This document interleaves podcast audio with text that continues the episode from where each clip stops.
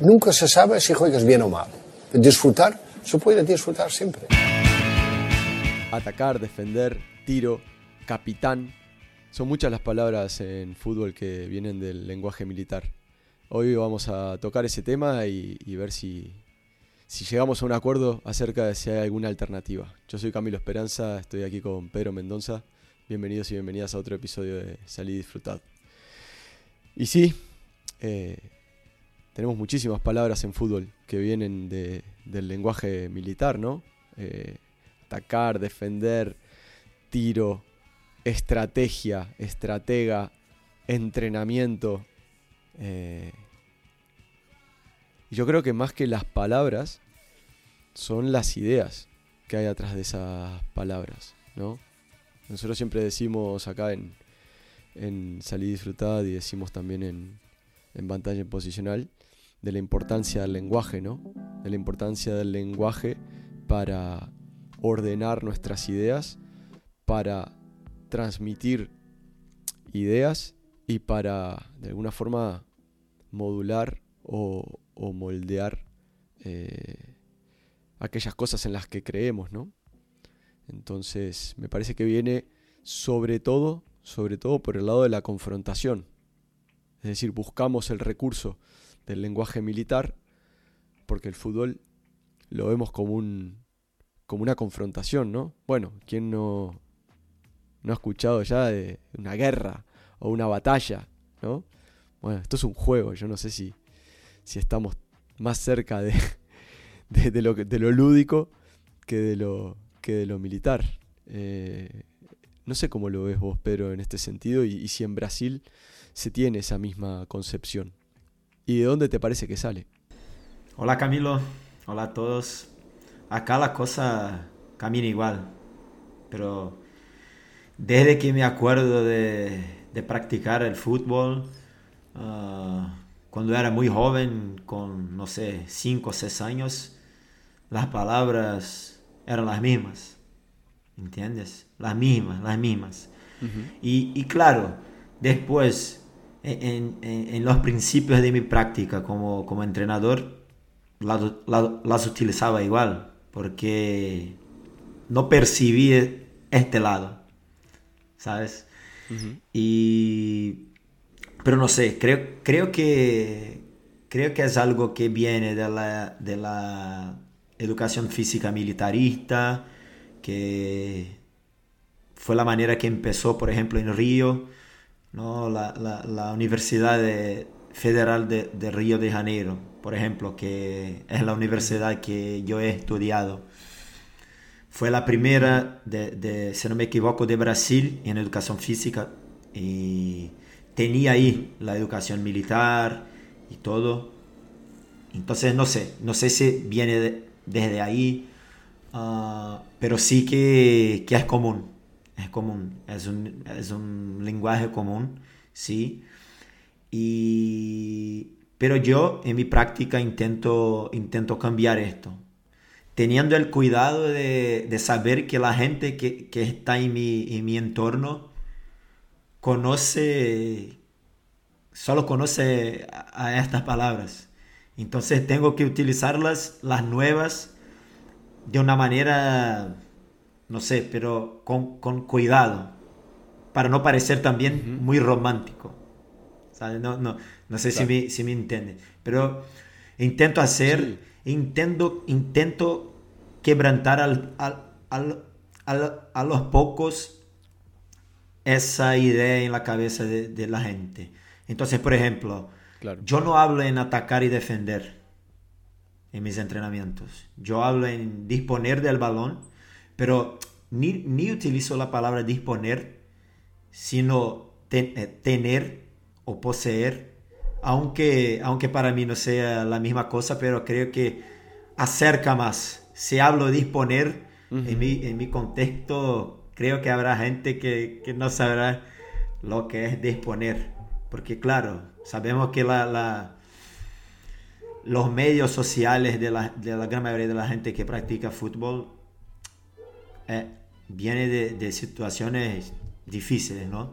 Entonces yo tento hablar momento de, posesión o cuando tenemos la pelota.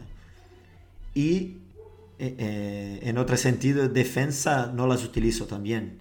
Yo hablo de, recuperar. No tenemos que defender, tenemos que recuperar. Y, ahí vamos caminando a, una cosa que queremos como cultura, ¿no? De, no defender nuestra, nuestra meta, nuestra baliza, baliza que se dice también, ¿no? Portería, portería. Arco, arco, portería. Sino recuperar lo que es nuestro, que es la pelota. Entonces a partir de ahí vamos, vamos sacando otras cosas más. Pero intento... Tampoco robar, ¿no? Sí, sí. Tampoco robar. Tampoco robar. Ah, Uno puede robar solamente algo que no le pertenece. Claro. Por esto, por esto. La pelota es nuestra. Entonces vamos a recuperarla. Si robamos, significa que, es de los otros. Y, pero intento hacer esto, intento hacer este cambio de paradigma en, los contextos que, me, que estoy. Pero, pero sí, e, es muy común, es muy común aquí también. Claro, y ahora eh, comentabas el tema de, de, de la educación física militarista. Claro, la primera educación física que hubo mm, no fue para hacer deporte, o en la era moderna al menos, ¿no? Sino era una educación física que tenía que ver con, con el combate, que tenía que ver con, con lo militar a partir de... Para la guerra y todo. Surge, surge el deporte y, bueno, se trajeron elementos de esa preparación militar a la preparación de, los atletas, de deportes individuales, sobre todo, ¿no? y, más adelante a los deportes colectivos y terminamos heredando un montón de esas cosas, pero me parece muy interesante lo que comentabas respecto a cómo una palabra, porque hay gente que dice, ah, pero si al final quieren decir lo mismo. No, no quiero decir lo mismo. Una cosa es defender y otra cosa es recuperar. Una es una situación pasiva, porque ¿qué es defender? Yo defiendo un castillo. Defiendo un puente para que el enemigo no cruce el río, ¿no? Defiendo mis líneas, defiendo mi trinchera. Mira, también hablamos de líneas, por ejemplo, la organización de líneas, como si fuese esto eh, infantería, caballería y, artillería, ¿no? Entonces hablamos de líneas. Claro, pero Camilo, en este sentido de las líneas, es que yo aún no he, no he podido utilizar una palabra mejor. Yo, yo no sé, yo, yo utilizo línea porque no tengo nada mejor para, para decir. Está bien, se puede pensar. Claro, Se puede pensar. A mí, por ejemplo, cuando me dicen espacio interlineal o espacio intralineal, me parece que choca con la idea de los espacios de fase. Que me parecen los espacios de fase la forma de explicar la organización colectiva que se da en el juego de manera más fiel, ¿sí? que tiene más sentido con, la realidad, porque nosotros los jugadores nos organizan en líneas, guardan relación con todo lo que está pasando dentro del juego. Nosotros vemos esas líneas, que es otra cosa diferente. ¿sí? Y a lo mejor alguno me dirá, ah, Camilo, son referencias para los jugadores. Ok, es válido, siempre y cuando sepamos que no es así. Está bien que tú utilices determinadas referencias, siempre y cuando sepas que no es así. Está bien que tú, si, si, a ti te da la gana, hables de ataque, defensa y transiciones. Bien, si a ti te sirve, porque los jugadores lo entienden, adelante. Siempre y cuando tú sepas que no es así. Que esos momentos nos lo inventamos nosotros. Y son los que están eh, tradicionalmente aceptados pero como nos inventamos esos cuatro momentos más el balón parado, nos podríamos haber inventado ocho momentos. Claro. Que, que, sea... Porque son, son, son conceptos, son construcciones conceptuales sobre un fenómeno que las hacemos los hombres. No, no, no existen, eh, no están en el reglamento en ningún lugar esos momentos. Te lo se los inventó alguien y todos lo aceptamos como bueno, pero... Porque será práctico para algunos, pero por ejemplo a mí no me resulta práctico. Yo no hablo de esos cuatro momentos. Nosotros disponemos del balón y hacemos determinadas cosas para intentar marcar un gol y a la vez prepararnos para el momento en el que lo perdamos, que no nos pase nada, ¿no? O que lo podamos recuperar de la manera más rápida posible, pero yo ya me estoy preparando para ese momento, aún disponiendo del balón. Entonces, cuando yo le digo a, mi, a mis centrales eh, que tienen que compensar, que tienen que estar cerca de los descolgados rivales, ya estoy en transición, estoy en ataque, ah, pero estoy en ataque, pero estoy pensando en el momento de la transición, entre comillas. Ah, entonces, ¿qué es eso? Ah, bueno, entonces, yo podría decir, inventémonos otro momento, ¿no? Y sería igual de válido que los cuatro momentos que todo el mundo dice como que son universalmente, bueno, universalmente nada. son una invención eh, que a algunos les puede servir para ordenarse. Perfecto, genial, utilízalo, siempre y cuando sepas que eso no es así. Es una invención, ¿no? Entonces, a mí me parece que lo que es importante es entender que no es un cambio de palabras para ser más snob, para ser más cool, para hacerse el, guay. No, no tiene nada que ver con, con, parecer nada. Es un cambio de palabras porque hay un cambio de concepto. Y como dice el filósofo argentino Darío Steinschreiber, se dice fácil, pero, pero se escribe jodido. Eh, cualquier ruptura con lo anterior tiene que empezar por una ruptura en el lenguaje. Entonces, para mí, defender transmite una idea de pasividad. El enemigo me va a atacar, yo estoy aquí y me defiendo. Yo estoy esperando a que el, enemigo, entre comillas, venga y me ataque. Si no, no me puedo defender. ¿De qué me voy a defender si el tipo, si el tipo no me está atacando? Claro. No, no puede controlar tengo que estar tengo que estar pasivo y esperar a que él venga. Bueno, yo no quiero eso en mi equipo. Entonces, ¿nosotros qué hacemos? Vamos y recuperamos. ¿Y por qué decimos recuperamos? Porque el balón es nuestro. El balón es nuestro. Si, si, es nuestro y lo tienen y, ellos están disponiendo de él, pues habrá que recuperarlo. No es robarlo, no es defender, no, es recuperarlo. Y habrá quien me diga, no siempre vas a poder ir a recuperar. Habrá momentos en los que tengas que defender. Puede ser. Vale. Te, lo acepto. Compro pulpo, acepto pulpo como animal de compañía. Pero. Para volver a recuperar. Pero la idea, para la idea, la idea principal es recuperar el balón. Porque eso transmite una transmite. Eh, es un llamado a la acción. Transmite proactividad. No estamos aquí a merced de lo que el rival quiera hacer para que él lleve la iniciativa y ver nosotros cómo reaccionamos a eso. No, nosotros llevamos la iniciativa. Yo voy a ir a recuperar algo que es mío, ¿no? Este, que me parece que al final todo termina resumiéndose en esta lógica de la confrontación desde la cual interpretamos el juego del fútbol, el fenómeno del, fútbol, ¿no? en donde hay una confrontación y pues a lo mejor tendríamos que hablar también de una cooperación. Porque si hay una porque si yo me estoy comunicando con el rival, con el oponente, con el adversario, ¿no? Entonces, en función de las señales que ellos me envíen, yo las interpreto, ¿no? Y, llegamos a, a organizarnos colectivamente en gran parte en función de, lo, de, las señales y de los mensajes que nos envía el oponente. Entonces, ¿realmente es una confrontación o, es, o, hay una cierta cooperación? Sin adversario no hay partido. Y somos parte de lo mismo. Somos parte del mismo sistema, ¿no? De ese sistema amplio que es juego. Entonces, no, no estamos enfrentando. Estamos cooperando para poder jugar. Y bueno, pues el juego lleva a que haya un resultado. Genial.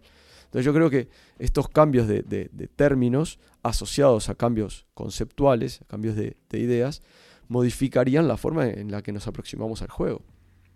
Yo estoy de acuerdo, estoy de acuerdo. Y, creo, creo mucho en una frase que, que es somos palabras, somos palabras. Entonces, lo que nosotros queremos que ¿Dónde nosotros queremos estar, por ejemplo? En un entorno rabioso, que la gente tenga miedo y todo, no.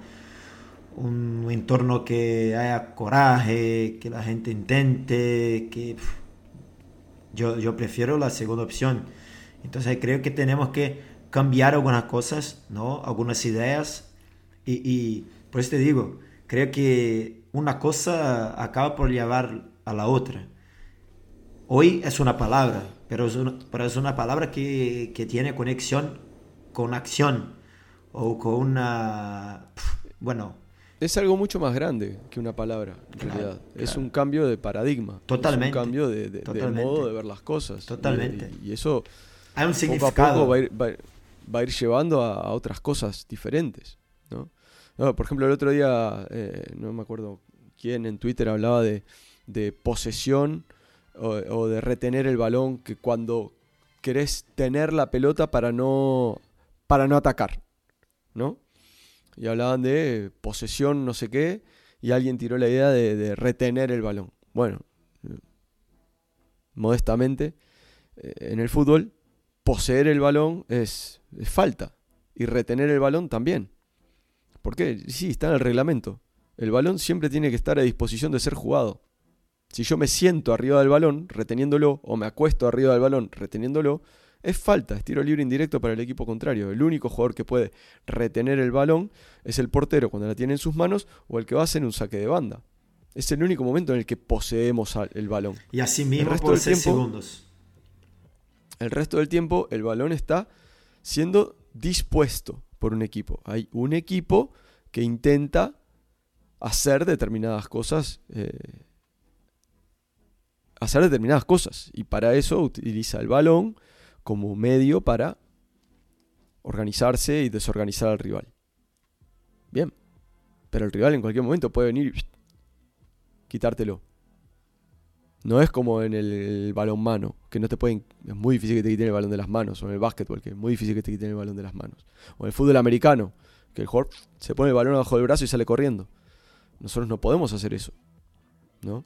Entonces, todo esto del lenguaje eh, en el fútbol, especialmente el que tiene que ver con, con, con lo bélico, con lo militar, bueno, me parece que hay que darle una vuelta a todo esto hay que darle una vuelta, porque estamos hablando de que el fútbol es un vehículo para determinados valores, es un vehículo de transformación social, es un vehículo para generar una conciencia eh, mucho más amplia que la nuestra propia, ¿no? para pensar las cosas en, términos complejos, para, para, pensar los problemas de la humanidad en términos eh, planetarios, ¿no? y que el fútbol puede ser una, un, una herramienta para empezar a, plantar la semilla que genere esa conciencia colectiva en los niños de hoy que van a ser hombres el día de mañana, realmente a niños les queremos hablar de esta confrontación, de que es una guerra, de que son ellos o nosotros,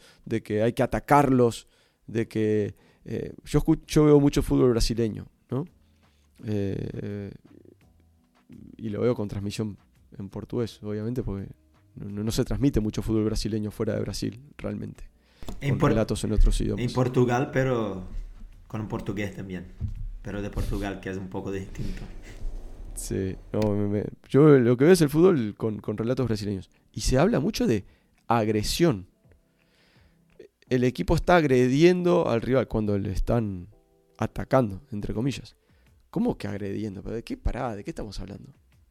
¿De qué estamos hablando? Entonces, eso también contribuye a que alrededor del fútbol, a que alrededor del juego, a que alrededor del espectáculo, los aficionados pues lo vean de una determinada manera. ¿No? Y yo no voy a negar que tal vez haya elementos culturales que vienen de, yo qué sé, de la época de los romanos, ¿no? De, bueno, de que iban al Coliseo a ver, a ver cómo los leones se comían a los cristianos. Bueno, está bien, pero pasaron dos mil años, muchachos. Y que me dirán, no, pero el fútbol viene a sustituir las guerras o las batallas entre, entre ciudades. Entonces ahora, como ya no nos peleamos a muerte, ¿no? Eh, utilizamos el fútbol, entonces se enfrenta el, el, Barça con el Real Madrid. Y es como si las ciudades se enfrentaran, pero a una escala un poco menos dañina. Violenta. Bueno, está bien. sensacional, pero ¿estamos de acuerdo en que pasaron 2000 años? Bueno, podemos hacer cosas para empezar a, evolucionar y empezar a hablar en términos globales de cooperación, de sostenibilidad, ¿eh? de, respetar al prójimo y de entender que esto es un juego, porque después, después eh, eh, pasan determinadas cosas alrededor del escenario del fútbol y, y no entendemos de dónde viene. Bueno, capaz que entre todos colaboramos un poquito a eso también. Estamos hablando de cosas que trascienden lo futbolístico, que tienen mucho que ver con lo social también. Y el lenguaje que utilizamos en el fútbol no es la culpa principal, ni mucho menos de todo esto. Pero tampoco contribuye.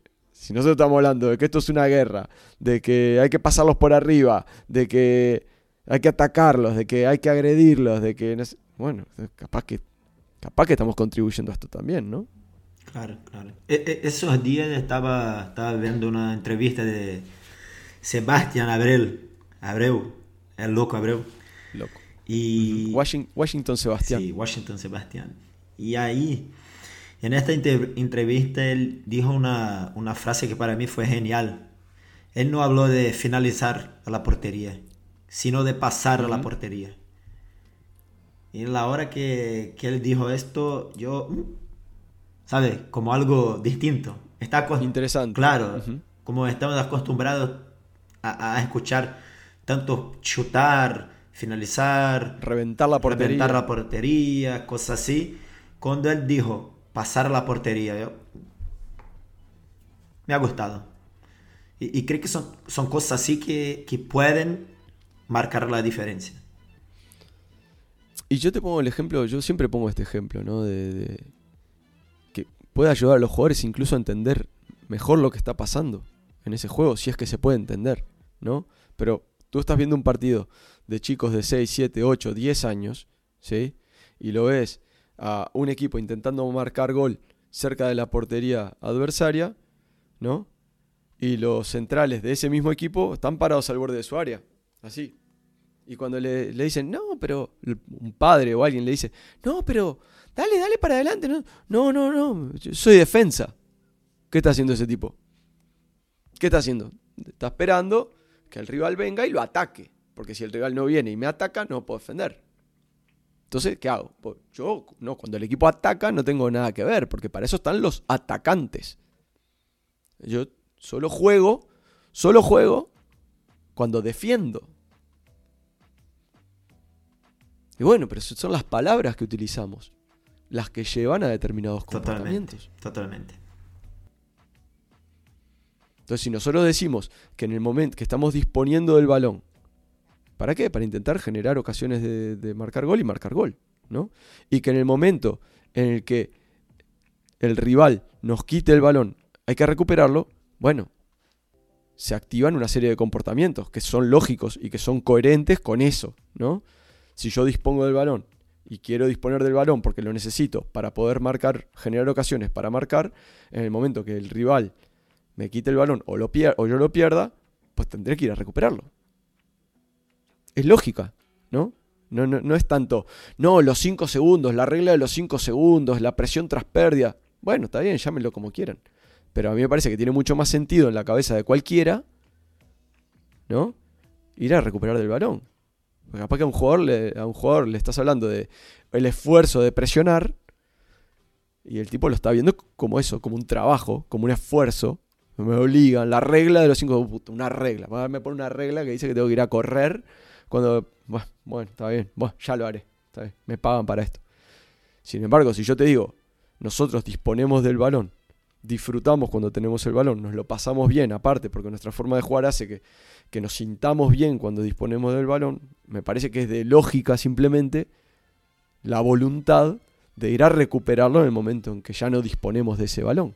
Porque si nosotros no estamos disponiendo de ese balón, no estamos disfrutando. ¿no? El, rival lo tiene. Yo no quiero que el rival lo tenga. No quiero que el rival disponga, lo quiero disponer yo. Porque lo necesito para marcar goles y aparte lo necesito para sentirme bien, para disfrutar. Hemos tocado muchos temas, esperamos que, que la gente no piense que estamos tan locos. Tal vez sí. Sí. Creo que creer que no estamos locos ahí un poco más difícil. pero bueno, esperamos que por lo menos eh, es la idea, ¿no? De, de pantalla en posicional y salir y disfrutar. eh, ser un poco, transgredir un poco en algunas cosas que parecen a veces de lógica, de sentido común. Seguro nosotros nos perdemos muchas y nos estamos, se nos pasan un montón por alto, pero, pero por lo menos para generar ese, ese, lo que te pasó a ti con el loco Abreu, ¿no? De, ah, mira, mira, la verdad, el 99% de lo que dicen estos tipos son unas reverendas pelotudeces, pero hay un 1% que por lo menos me hizo pensar un poquito. Listo, misión cumplida. Lo conseguimos, somos felices. ¿Cerramos? Bueno, muchas gracias a todos y todas. Si les parece que, que- que generamos algún tipo de reflexión o valor, eh, no pasa nada, nos dejan un like por ahí, nos dejan un comentario. Si no, nos dejan un comentario también. Eh, si no, nos escriben a nuestras redes sociales, que a nosotros también. Las reflexiones que generan usted, en ustedes, todas estas sarta de pelotudeces que decimos a veces, también nos generan reflexiones y nos ayudan a ser un poquito mejores cada día. Así que nada, muchas gracias por estar del otro lado. Un fuerte abrazo y nos vemos la próxima.